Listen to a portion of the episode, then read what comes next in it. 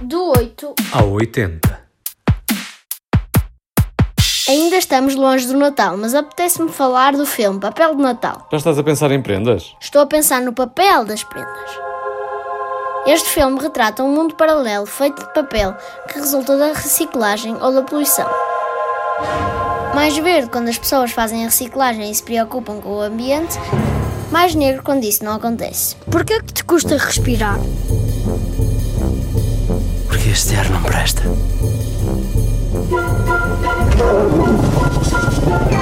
É um alerta para a necessidade de tratarmos bem da nossa casa, o nosso planeta, sem desperdiçar papel. Um filme de José Miguel Ribeiro com Ivo Canelas, Cristal Faiate e Vitor Andrade. Combina imagens reais com imagens de animação em stop motion, pode ser visto na plataforma Filmin. No YouTube encontras um vídeo que mostra como o filme foi feito.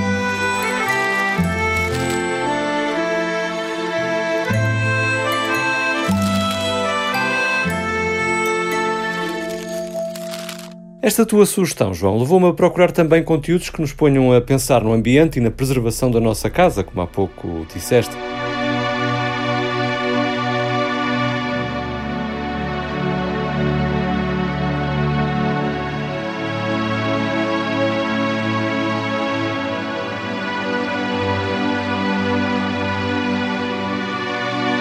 O livro que agora vou sugerir não tem diretamente a ver com a consciência ambiental, mas leva-nos numa inacreditável viagem até ao ponto mais remoto do planeta, a Antártida.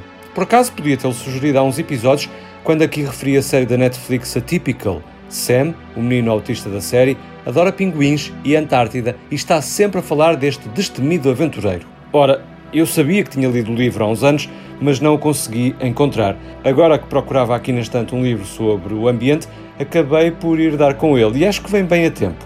Não é uma obra literária, é uma espécie de diário de Sir Ernest Shackleton, que narra a primeira expedição através do último continente até então desconhecido. Estamos a falar das vésperas da Primeira Guerra Mundial, ou seja, do início do século passado. Mas o navio, Endurance, ficou retido no gelo marinho e durante nove meses o capitão travou uma batalha contra o clima, até o navio ser esmagado e a tripulação ficar desamparada sobre o gelo.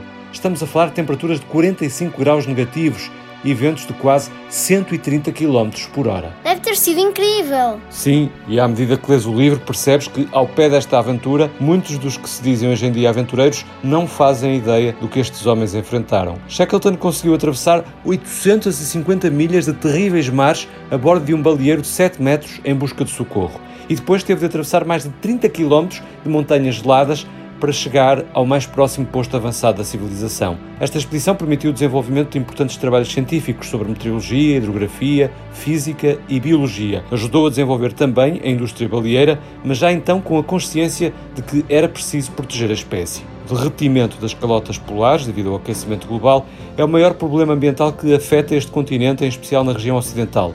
E sabes qual a origem da palavra Antártida? Não. Está relacionada com Atlântida, o continente perdido da mitologia grega. Mas os brasileiros usam mais a palavra Antártica, que vem de anti-ártica ou anti-ártico, ou seja, no sentido que é o oposto ao Ártico, que fica no Polo Norte.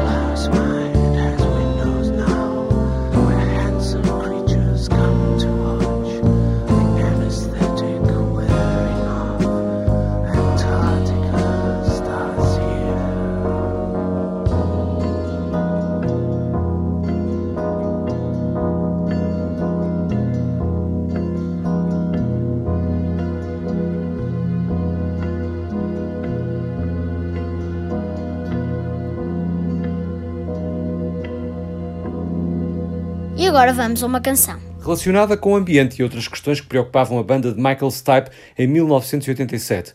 O tema faz parte do álbum Document e expressa ansiedade sobre várias transformações no mundo e perigos, incluindo fenómenos naturais como os furacões e os terremotos. Com o novo coronavírus, voltou a entrar nos tops devido ao refrão, que diz que o mundo, tal como o conhecemos, acabou. Os R.E.M.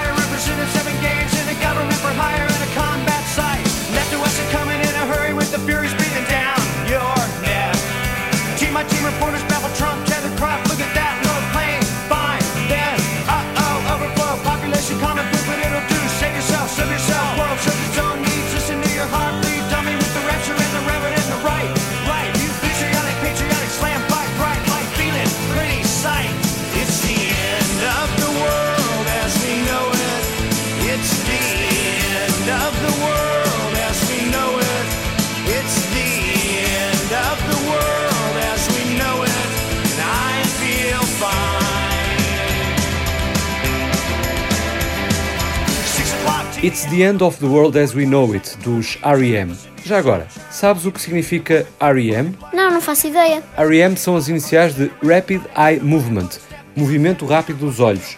É o momento do sono no qual acontecem os sonhos. Por estas e por outras é que não deves perder o do 8 a 80. Esperemos que bem acordado e não para adormecer. It's the end of this episode. end of the